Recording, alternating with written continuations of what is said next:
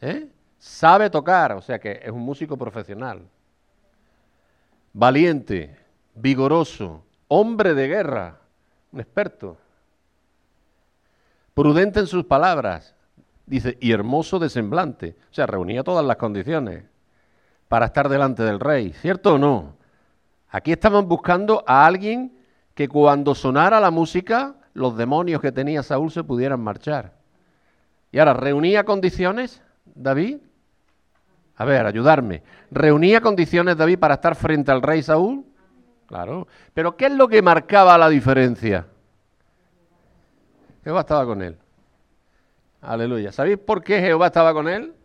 Porque la unción había sido derramada sobre él. Ahí ya David había sido ungido por el profeta Samuel como futuro rey de Israel. Gloria al nombre del Señor. O sea, ¿de qué nos sirve? ¿De qué nos sirve saber hacer las cosas, ser valientes, vigorosos, entendidos en guerra espiritual, prudentes en palabras, hermosos, si Jehová no está con nosotros? No sirve para nada. O sea que lo que marca la diferencia es que la unción, que Jehová Dios esté con nosotros. Si Dios con nosotros, como bien dice la Biblia, ¿quién? Contra nosotros. Amén. Gloria al Señor. Bueno, vayamos a la palabra del Señor, Primera de Corintios, versión de las Américas, capítulo 14, versículo 11. Amén. Yo te voy a hablar de algo muy necesario. Amén. El poder de la palabra. El poder, el poder de la palabra, de lo que sale de nuestra boca. Amén. ¿Debería de salir 100% palabra de Dios siempre de nuestra boca? ¿Pero es siempre lo que sale de nuestra boca palabra de Dios? No, lamentablemente no. Pero fijaros bien lo que dice ahí el apóstol San Pablo a la iglesia de los Corintios.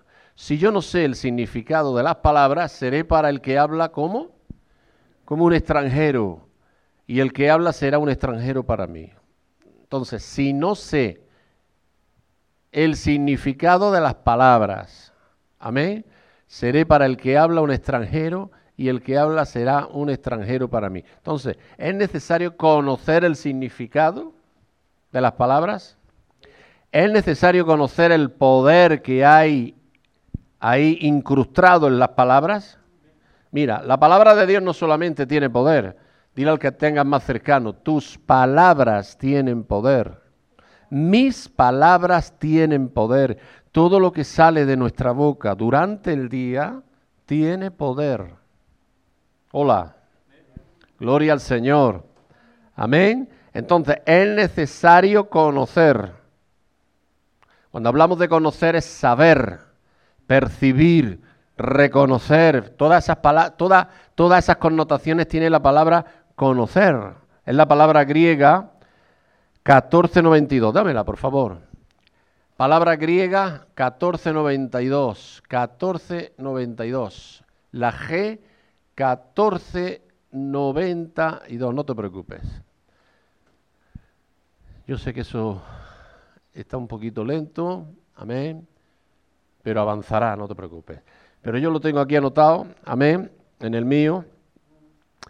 Y las connotaciones de la palabra conozco, que es he es ver, conocer, saber, percibir. Aleluya. Ver, percibir reconocer, saber, comprender, conocer, conocido, entender, ignorar, informar, mirar, todas esas connotaciones, tiene la palabra conozco, es necesario conocer. Tenemos que invertir tiempo en conocer. Aleluya, en conocer qué? Más de Dios o más de su palabra. Yo no voy a, a poder decir que conozco a Dios más de lo que conozco qué? Su palabra. En la medida que yo conozco de la palabra, así es mi medida de conocimiento acerca de Dios. Yo no puedo decir conozco a Dios si no conozco en nada su palabra. ¿Se entiende, verdad? Aleluya. Ahora, ¿en las palabras hay poder? Sí. La palabra poder es la palabra dunamis, la palabra griega 1411. Dámela, por favor. 14.11, la palabra griega 14.11, es la palabra dunamis. Ahí la palabra viene literalmente significa dinamita, poder de la dinamita.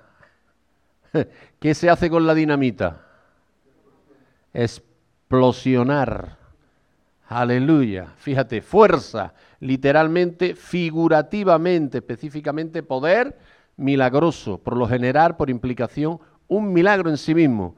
Eficacia, fuerza, impetuoso, maravilla, milagro, capacidad, dar, poder poderosamente, potencia, potestad. Aleluya. Yo me asombro de todo esto porque yo veo que la gente que no conoce a Dios sabe el secreto del poder de las palabras. Yo veo en la internet, veo muchos videos de personas que no conocen a Dios, pero sí están conociendo, sí han recibido revelación, aunque no sea de Dios, del poder que tienen las palabras. Y yo las veo en internet diciendo, si usas esta palabra y hablas esta palabra y la crees y no conocen a Dios, verás grandes resultados. Yo, yo me quedo asombrado, digo, ¿cómo es posible que la gente sin conocer a Dios conozca el poder de las palabras? Si esa persona que está hablando conociera a Dios, sería algo tremendo. O sea, que ¿qué le falta a la iglesia del Señor? Conocer el poder de las palabras. Amén. O sea, que necesitamos conocer el poder de las palabras. Dame la palabra, la G, 54-56, palabras, que es la, la palabra griega foné. La G 54-56. 54, 56. Amén. Foné, probablemente afín, mediante la idea de revelación, tono, articulado, bestial o artificial, por implicación discurso, por cualquier propósito, dicho o lenguaje, palabras, ruido, sonido, tono, toque, dar voces, estruendo, grito, idioma. Fijaros todas las connotaciones que tiene esa expresión, foné, palabras. O sea que la palabra es importante, nuestras palabras son importantes. Por nuestras palabras, escuchad bien lo que os voy a decir, edificamos o derrumbamos. Repito, por nuestras palabras podemos edificar o aplastar. Aleluya. O aplastar. Libro de Proverbios en la versión de las Américas, capítulo 18, versículo 21. Ahí vamos a ver el poder de las palabras. Gloria al Señor. Poder de las palabras. En la Biblia de las Américas muerte y vida. Di conmigo, muerte y vida. Fíjate lo que nos encontramos en las palabras. Nos podemos encontrar muerte o nos podemos encontrar vida. Entonces, ¿cuánto queremos toparnos con vida? Con la vida. Amén. Entonces tenemos que saber y conocer el secreto de las palabras, conocer el poder que hay dentro de esas palabras. Palabras de muerte y palabras de vida. Dice, ¿están en poder de qué? De la lengua. O sea, tu lengua tiene mucho poder. nuestra lengua, nuestra boca tiene mucho poder. ¿Conoces a lenguas destructoras? Lenguas destructoras que han metido, han metido ruinas en una casa, en una familia, han destrozado una familia. Una sola lengua, una sola lengua. Amén. Eh, eh, el apóstol Santiago lo, aclara o, lo, explica de otra forma. Vayamos a, y ahora volveremos ahí. Amén. Capítulo me parece que es el 3. Si mi mente no me falla. ¿Eh? 3.8. El 5 en adelante. Así también la lengua es un miembro pequeño y sin embargo se jacta de grandes cosas. Dámelo en la versión de Dios habla hoy, por favor, desde el 5 al 8. Lo mismo pasa con la lengua. Es una parte muy pequeña del cuerpo, pero se cree capaz de grandes cosas. ¿Qué bosque tan grande puede quemarse por causa de un pequeño fuego? ¿Se entiende esa expresión? Un pequeño fuego sale de aquí, pero puede quemar un gran bosque una gran, una gran pérdida puede causar. ¿Sí? ¿Sí o no? Un, un pequeño incendio que salga de aquí. ¿Qué bosque tan grande puede quemarse por causa de un pequeño fuego? Y la lengua es un fuego. Dile al que tienes al lado, tu lengua y la mía es un fuego. Pero el fuego, ¿tiene poder el fuego? Sí, claro, el fuego puede quemar, puede, destruir, pero también puede purificar. ¿Cierto o no? El fuego tiene poder. Poder abrasador, pero también poder purificador. Porque fíjate que dice la Biblia que los ojos del Señor son como qué? Como llamas de fuego. O sea que todo lo que mira lo purifica. Gloria al Señor. Entonces dice, ¿qué bosque tan grande puede quemarse por causa de un pequeño fuego? Y la lengua es un fuego, es un mundo de maldad puesto en nuestro cuerpo. ¿Dónde está el mundo de maldad? Puesto aquí. Aquí. Entonces, una lengua que no la tiene Dios está en manos de cualquiera. ¿Cierto o no? Si nuestra boca no está en manos de Dios, puede hacer mucho daño. Si está en, en manos de Dios nuestra boca, puede hacer mucho bien, puede edificar. ¿Cierto? Amén. Dios, yo pongo mi boca en tus manos. ¿Cuántos pueden levantar su mano y decir, yo pongo mi boca en tus manos? Yo no, la verdad que no siento poca gente. aunque estemos pocos, pero deberíamos de gritar más. Gloria al nombre del Señor. Amén nuestra boca puesta en manos de Dios. Yo pongo la mía, tú pon la tuya. Aleluya. Dice ahí, es un mundo de maldad puesto en nuestro cuerpo, la boca, que contamina a toda la persona. Lo que contamina no es lo que bebes, no es lo que comes, amén, sino lo que sale del hombre, lo que sale del corazón, por la que. Dice, de la abundancia del corazón a habla la boca. Gloria al nombre del Señor. Entonces, ¿qué es lo que contamina mi espíritu y mi alma, José? La lengua, la boca, muy bien. Es lo que contamina, dice ahí, a toda persona. Está encendido por el propio infierno. ¡Wow! O sea que tu boca o la usa Dios o la usa el infierno. O somos siervos de Dios somos siervos del infierno. Dios nos ayude. Dile al que tengas más cercano. Dile al que tengas más cercano. ¿Tu boca a quién sirve? ¿A quién sirve tu boca, tu lengua? Servimos a Dios, honramos a Dios, porque escucha bien, de nuestra boca no puede salir palabras de bendición y palabras de maldición a la vez. De una fuente no puede dar agua dulce y agua amarga. Aleluya. O está en manos de Dios o está en manos del que no es Dios. ¿Cierto? Gloria al nombre del Señor. Está encendido por el propio infierno y a su vez hace arder todo el curso de la vida. Ya está bien. Una vida se puede destrozar por lo que sale de nuestra boca. Amén. Podemos arruinar vidas con lanzarle solamente una palabra. O sea, las palabras pesan, porque las palabras son poderosas, son dunamis, son dinamita, hemos visto. Amén. Vayamos al texto pasado. A ver, a ver, a ver, a ver este. El 7. El hombre es capaz de dominar toda clase de fieras, aves, serpientes y animales del mar. ¿Habéis visto a personas que, ¿cómo se les llama a esos? Domadores, muy bien.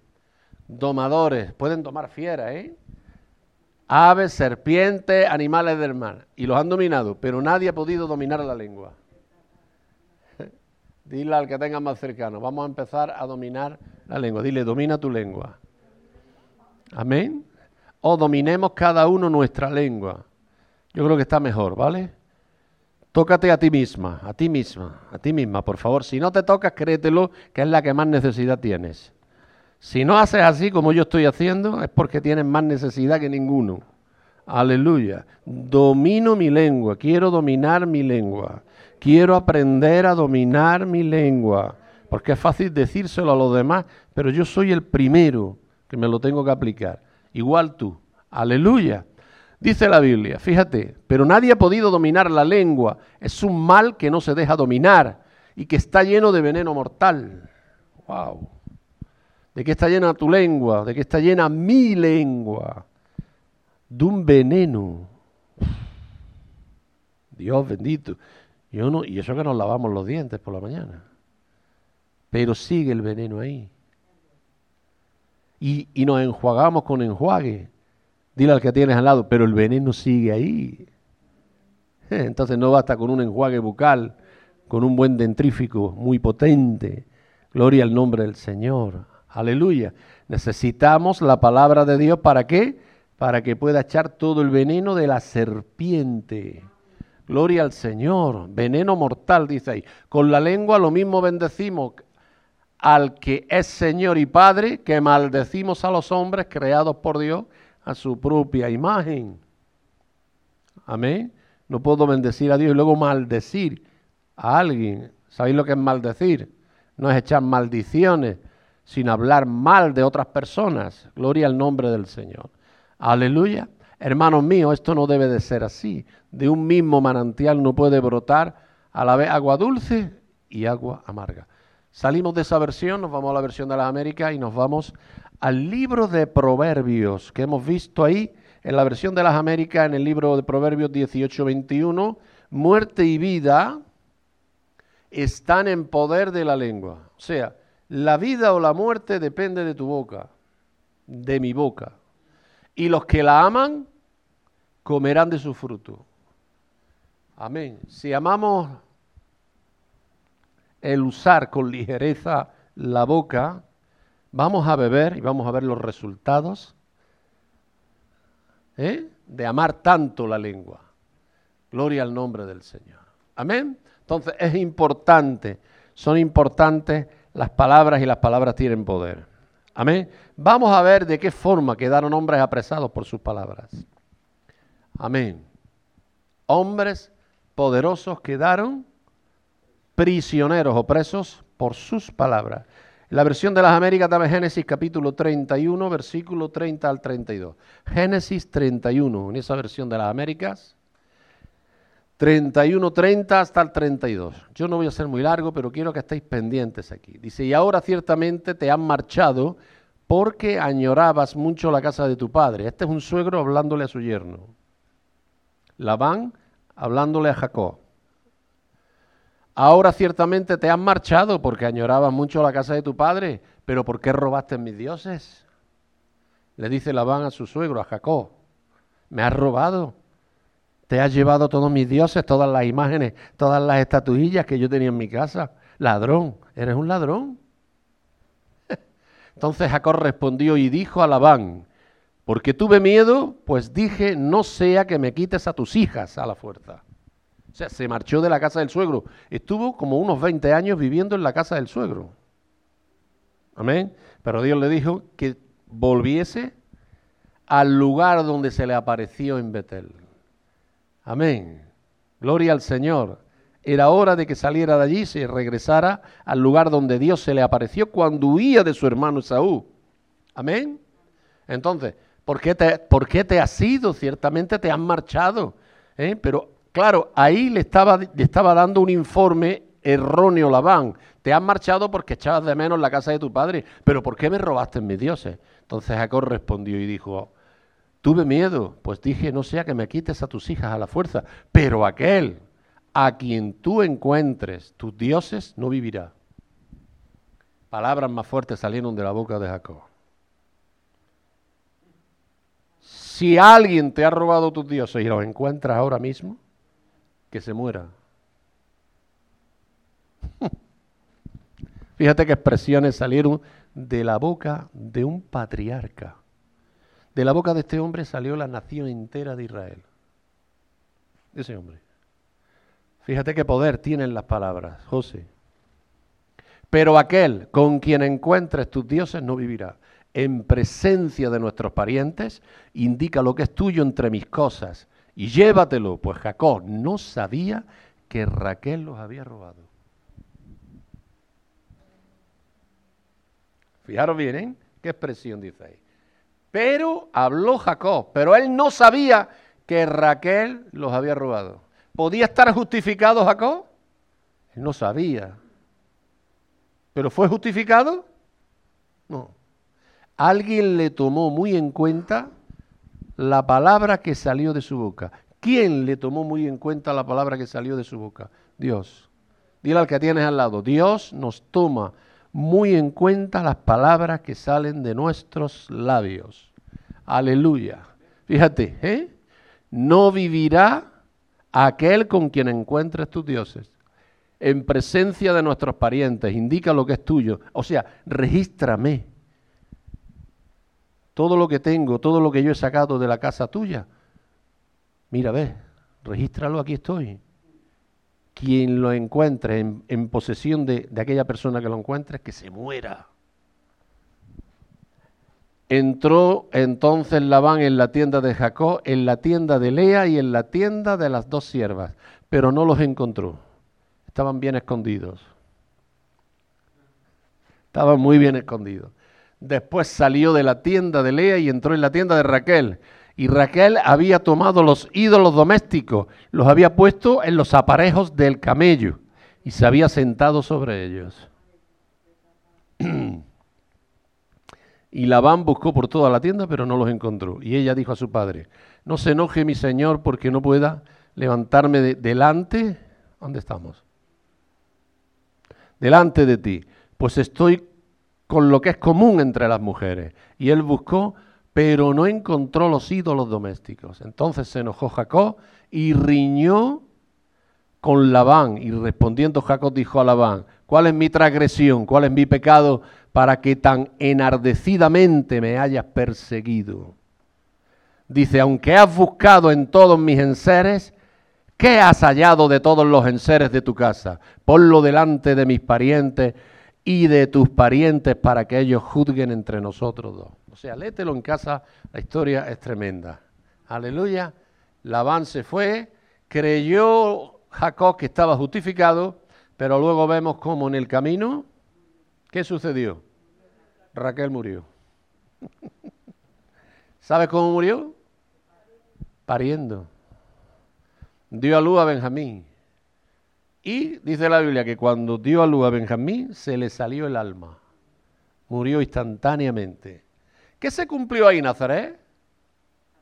Pues se cumplió las palabras que Jacob había pronunciado. Aquella persona en quien esté lo que tú estás diciendo, no vivirá. Amén. Fijaros qué poder, cómo encerró, ¿eh? cómo aprisionó Jacob, cómo lanzó ahí una palabra de sentencia de muerte. Aleluya. Di conmigo, qué poderosas son las palabras. Son poderosas las palabras. Amén. Mira otro ejemplo semejante a este. En esa misma versión, libro de jueces, capítulo 11, versículo 30 al 31.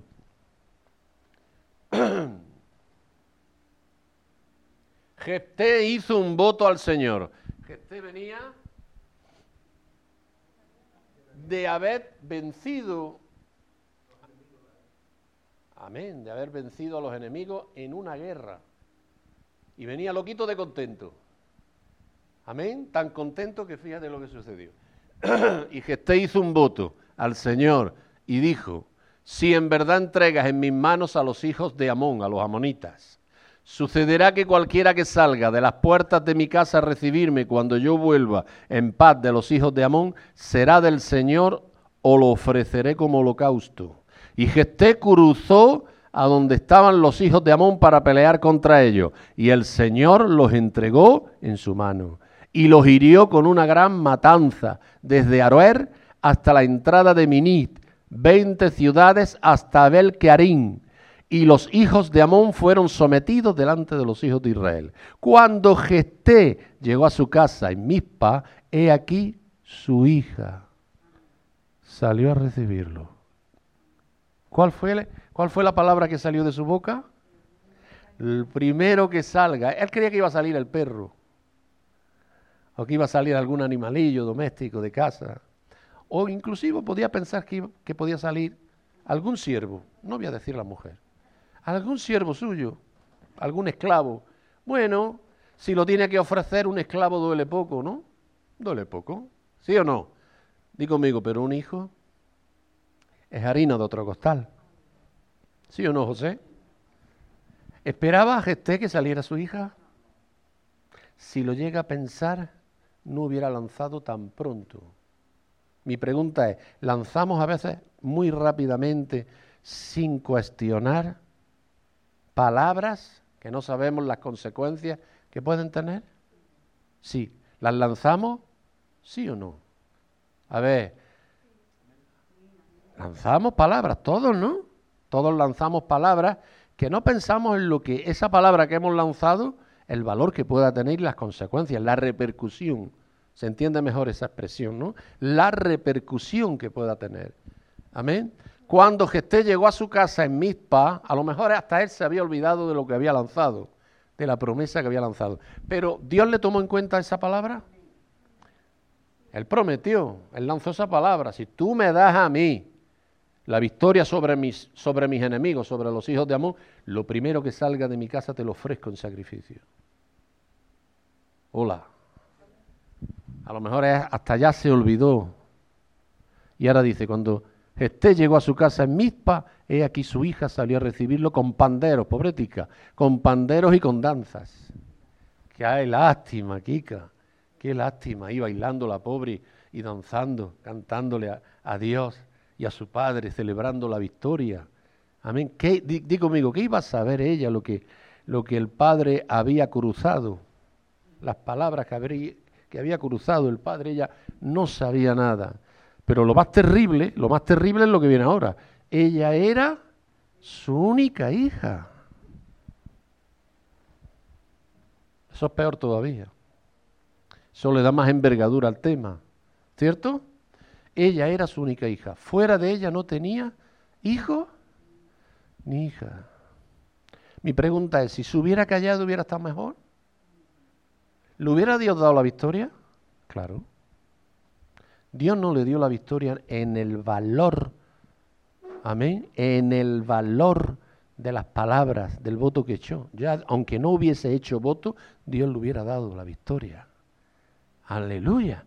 Pero Dios quiso enseñar a Gesté que son importantes y poderosas las palabras. Amén. Ella era su única hija, fuera de ella no tenía nada. Cuando la vio, ¿qué hizo él? Rasgó sus ropas normal, normal, rasgó sus ropas y dijo, ay, hija mía, me has abatido y estás entre los que me afligen. Subraya, porque he dado mi palabra al Señor y no puedo echarme atrás.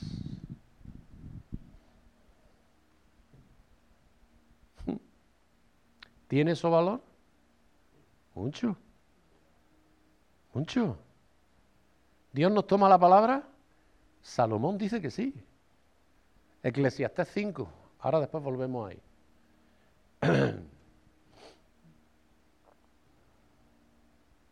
Guarda tus pasos cuando vas a la casa de Dios.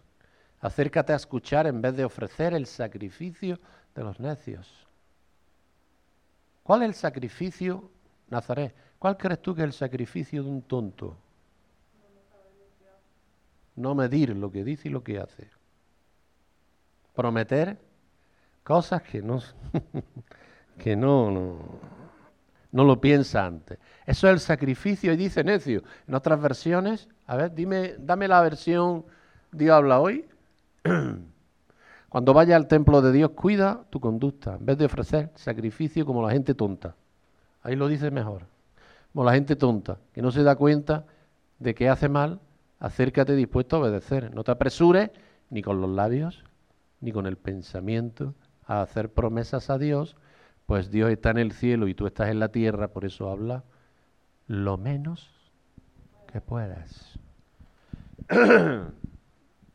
Volvamos a la versión de la América, al texto, al capítulo anterior. ¿Qué dice ahí que debemos de hablar? Lo menos que podamos. Amén. Usar la boca lo menos que podamos. Amén. ¿Solo para comer? dice, dice el maestro, y mucho es, para comer la usamos, mucho. ¿eh? para alabar a Dios, muy poquito. Muy poquito. Para hablar durante el día. Entonces, hay una descompensación en nuestra boca. Búscame el texto. Pon freno en mis labios. O pon freno en mi boca decía el rey David.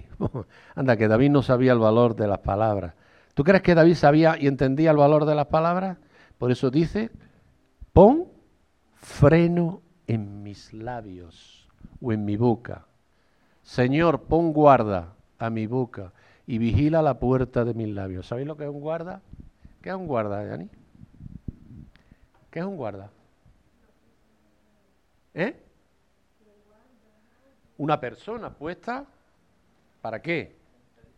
Para impedir que entre o salga alguien, ¿no? José, dice David, pon guarda. ¿Dónde, dónde, tenía que, ¿Dónde pedía David ese guarda?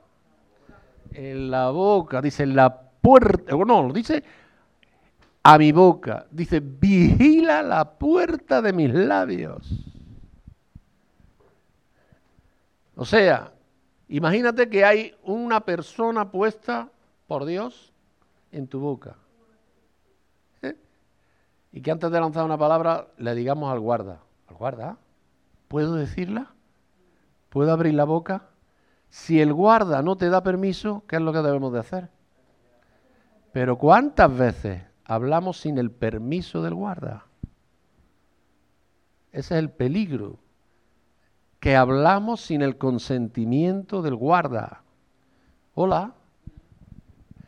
Amén. Señor, pon guarda mi boca, vigila la puerta de mis labios. Corre, rápido, atrás. A ese libro de jueces, en la versión de las Américas. He dado mi palabra al Señor y no me puedo retractar. Entonces ella dijo, Padre mío, has dado tu palabra al Señor. Haz conmigo conforme a lo que has dicho. Wow. Qué hija, ¿no? Qué hija. José, qué entendimiento había en esta mujer, única de su padre. No tenía más, no tenía hijos, no tenía más hijas. Ahí está, 11.36. Haz conmigo conforme a lo que has dicho, ya que el Señor te ha vengado de tus enemigos los hijos de Amón. Y ella dijo a su padre, que se haga esto por mí, déjame sola dos meses, para que vaya yo a los montes y llore mi virginidad, yo y mis compañeras. Y él dijo, ve, y la dejó ir por dos meses. Y ella se fue con sus compañeras y lloró su virginidad por los montes. Al cabo de los dos meses, ella regresó a su padre, que hizo con ella conforme al voto que había hecho. Amén. O sea, ¿la mató? No, no es que la mató. Amén. Aquí lo dice. Y ella no tuvo relaciones con ningún hombre y se hizo costumbre en Israel. La dejó soltera para que viviera como, sí, para que viviera única y exclusivamente para Dios. Pero él no la disfrutó en su casa jamás. Se quedó solo. ¿Por qué? Porque lanzó una sentencia por su boca. Aleluya. A ver, aleluya. En esa misma versión de las Américas, Mateo 27, 25. ¿Qué poder tienen las palabras, maestro Jonathan? Esto en el Nuevo Testamento. Dame el verso 24. Viendo Pilato que no se conseguía nada, sino que más bien se estaba formando un tumulto, tomó agua, se lavó las manos delante de la multitud, diciendo, Soy inocente de la sangre de este justo, allá vosotros. Y respondiendo todo el pueblo, dijo, Caiga su sangre sobre nosotros y sobre nuestros hijos. Dame la versión de Reina Valera. Fijaros cómo lo dice la Reina Valera su sangre sea sobre nosotros y sobre nuestros hijos. Me parece a mí que esa misma expresión esta tiene que estar, busca la maestro Jonathan, no sé si en Marcos o en Lucas, donde dice, su sangre sea sobre nosotros y sobre nuestros hijos para siempre. Esas palabras salieron de la boca de quién? De los judíos que entregaron a Jesús en manos de Poncio Pilato para crucificarlo. Que la muerte de este hombre Jesús, la culpa caiga sobre nosotros y sobre nuestros hijos para siempre. Se echaron una terrible maldición los judíos que les está alcanzando hasta el día de hoy. Hola. Hola, ¿cuántos holocaustos? ¿Cuántas deportaciones? ¿Cuántos, ¿Cuántas vidas no les ha costado esa sentencia a la nación de Israel? ¿Cuántos cientos de años esparcidos por todas las naciones? Quemados, asfixiados en cámaras de gas, muertos en batallas y en guerras por esa expresión de esa palabra. Aleluya. ¿La ha encontrado? ¿Eh?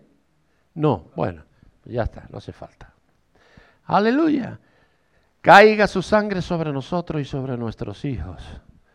Qué sentencias se echaron por la boca. Gloria al nombre del Señor. Amén. Tremendo eso. Oh, Dios nos ayude. Dios nos ayude. Amén. Fijaros, Génesis 27, 11, en la versión de Reina Valera.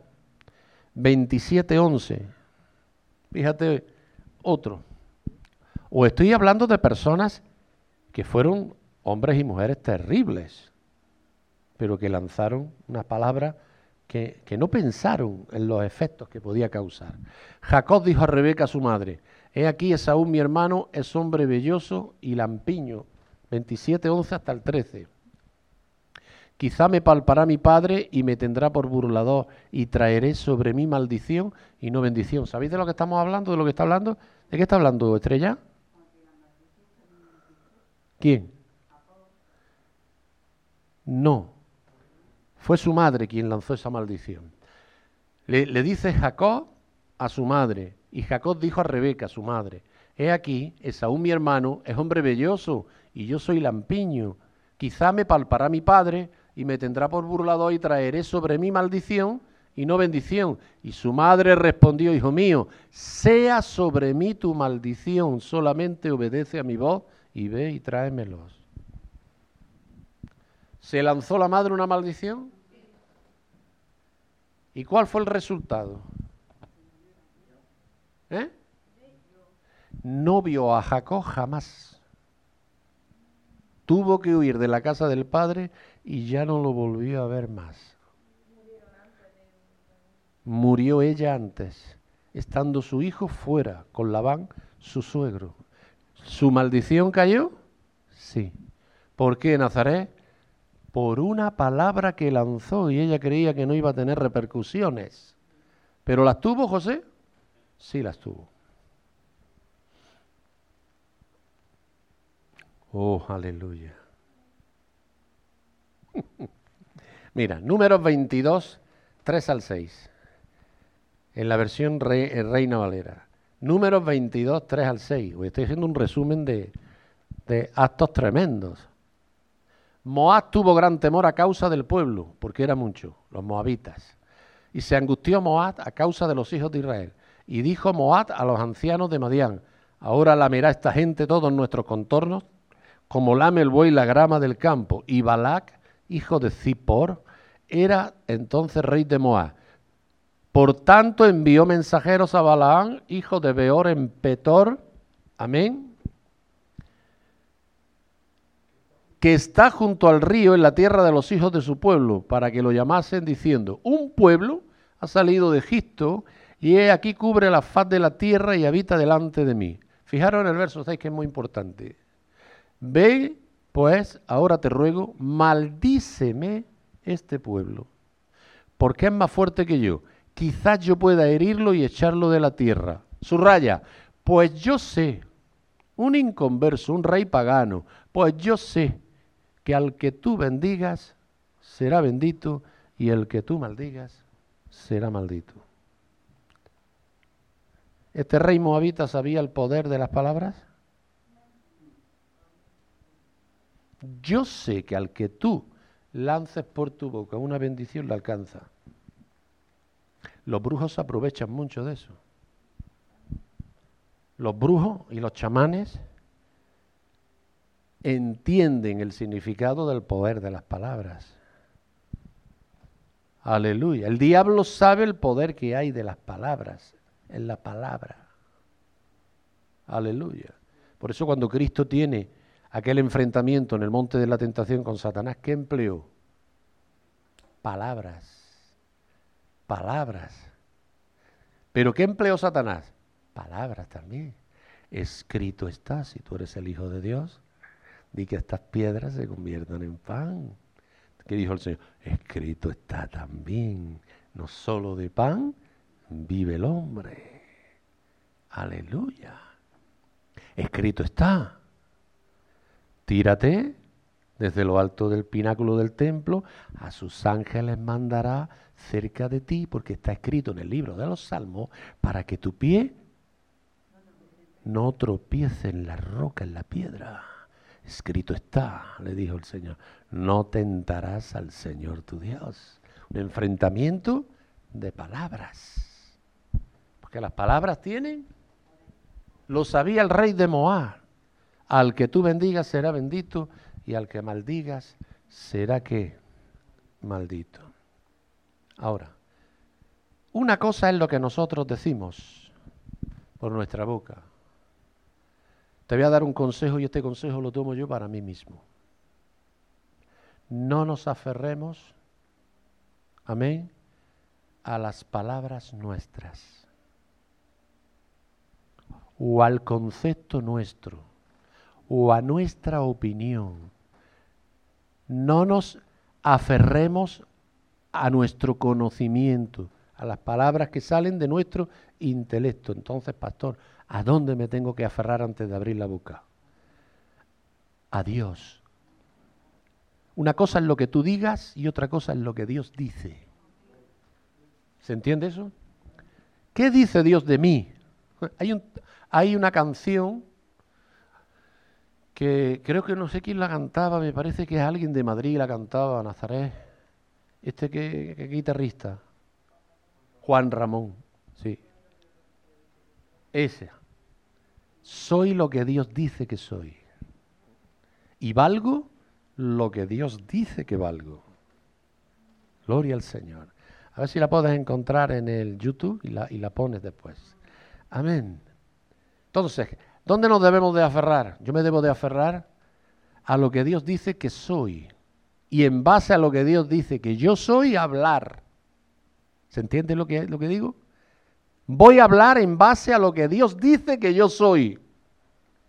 Para que ahí no pueda haber error ni maldición, sino todo lo contrario, bendición. Éxodo 19.5 en la Biblia de las Américas. Éxodo 19.5. Ahora pues, ahora pues, si en verdad escucháis mi voz, amén, si en verdad escucháis mi voz y guardáis mi pacto, subraya, seréis mi especial tesoro entre todos los pueblos porque mía es toda la tierra. Entonces, ¿qué dice Dios que eres? Puedes levantar tu mano y creértelo y decir, yo soy su especial tesoro. Fíjate qué cosa más poderosa estás confiando y confesando por tu boca. Soy el especial tesoro de Jehová yo voy a aferrarme a esa palabra y la voy a pronunciar todos los días, desde hoy en adelante, al menos un par de veces al día. Me voy a alimentar de esa expresión. Todo el año 24 me voy a alimentar y voy a decir, a lo largo del día, yo soy tu especial tesoro. Aleluya. Mira, aunque parezca que, eso no tiene valor, escúchame bien, te estás haciendo a ti mismo una siembra. Y esa siembra, maestro Jonathan, no es nada más y nada menos que con la semilla de la palabra poderosa del Señor. ¿En qué me voy a volver en todo el año 2024? En un tesoro especial para Dios, en alguien de valor. ¿Se entiende eso? Amén. Si tú lo confiesas, ¿qué dice ahí? Si en verdad escucháis mi voz y guardáis mi pacto, seréis mi especial tesoro entre todos los pueblos. 19.6. Y ahora fíjate lo que dice. Y vosotros seréis para mí un reino de sacerdotes y una nación santa. Estas son las palabras que dirás a los hijos de Israel. ¿Qué palabras son las que yo tengo que recordarte a ti y tú recordarme a mí? Eres una sacerdotisa de Dios. Somos un reino, somos una nación santa, un reino de sacerdotes, somos santos. Yo tengo que recordarme a mí mismo y también a vosotros que somos, ¿qué? Somos una nación santa, un reino de sacerdotes. ¿Qué son? ¿Qué, eran los sacerdotes en el Antiguo Testamento, Tainá? No. Los que se ponían delante de Dios para escuchar la voz de Dios y transmitirla al pueblo. Ellos ofrecían el sacrificio, amén, se ponían delante de Dios a favor del pueblo. Eso era los sacerdotes. ¿Y ahora qué dice la Biblia que somos nosotros? Eso lo dice Pedro en una de sus epístolas famosas. Porque soy linaje escogido, pueblo adquirido, nación santa, pueblo adquirido por Dios para anunciar las virtudes de aquel que os llamó de las tinieblas a su luz admirable. Gloria al nombre del Señor. ¿Cuántos se creen? Amén. Que somos hombres santos. Que somos una nación santa. Aleluya. Isaías 43, 10. Rápido, venga, que vamos a acabar.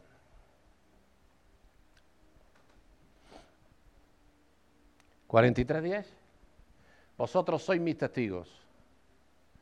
Declara el Señor, mi siervo a quien he escogido para que me conozcáis creáis en mí y entendáis que yo soy. Antes de mí no fue formado otro Dios, ni después de mí lo habrá. Entonces, ¿qué somos? Testigos de la gloria de Dios. Amén. Yo lo voy a confesar. Todas estas cosas las voy a confesar todos los días. ¿Eh? Somos testigos de Dios. Hey. Ahí es donde se agarran, pero sin poder. Ezequiel 34, 31. Fijaros aquí en lo que dice ahora. Ezequiel 34, 31. Vosotras, ovejas mías, sois el rebaño de mi prado. Mira la que tengas más cercana y dile, eres una oveja del prado de Dios. Hombres sois y yo soy vuestro Dios, declara el Señor Dios. Declara, declara, declara, declara. Hasta el mismo Dios. El mismo Dios declara palabras de bendición sobre ti. Él mismo declara, lanza por su boca palabras de bendición hacia ti. Entonces, yo soy una oveja del prado de Dios. Amén. Gloria al nombre del Señor. Soy un hombre de Dios. Digo conmigo, yo soy una mujer de Dios. Mira, si eso lo, anunciáramos diariamente, cuando tú vas a salir a la calle, cuando te levantas, amén, dijéramos, yo soy un hombre de Dios, soy una mujer de Dios, soy una oveja del prado de Dios, soy el especial tesoro del Señor. Aleluya. ¿Tú sabes el poder con el cual tú te estás alimentando?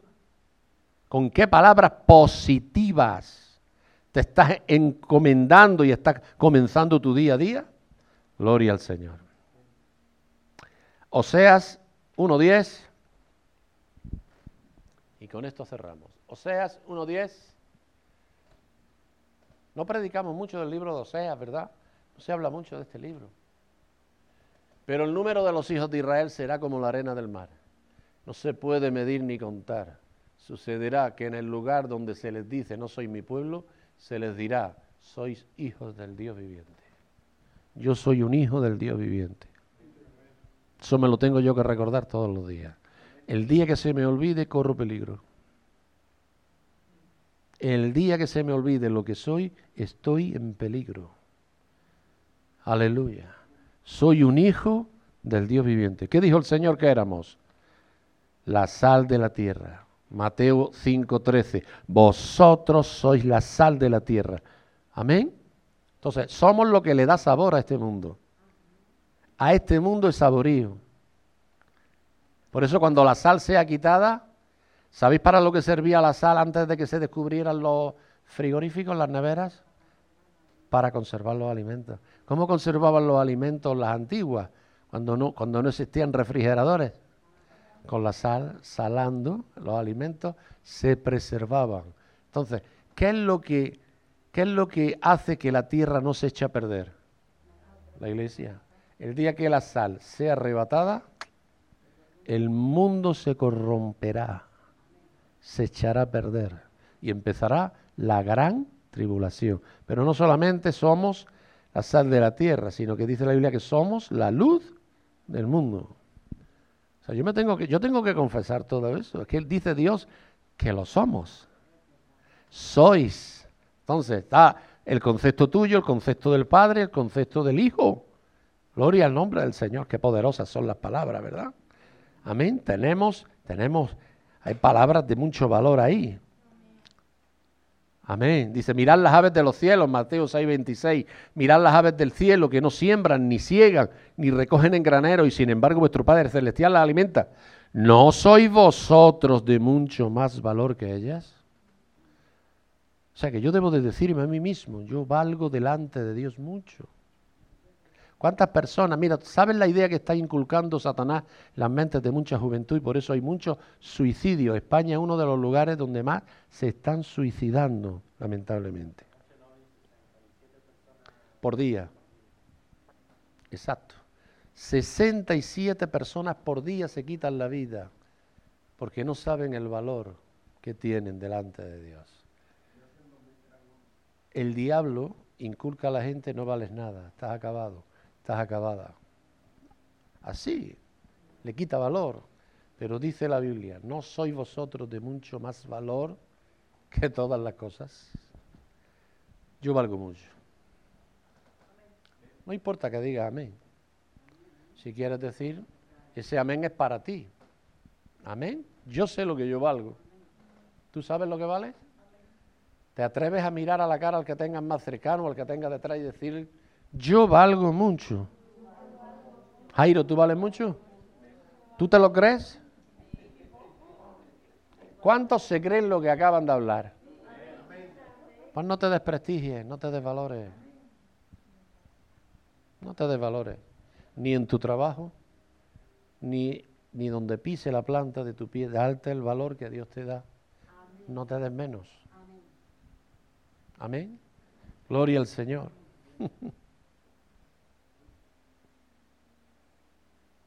Qué bueno es el Señor. Bueno, vamos a levantarnos. Vamos a levantarnos, vamos a poner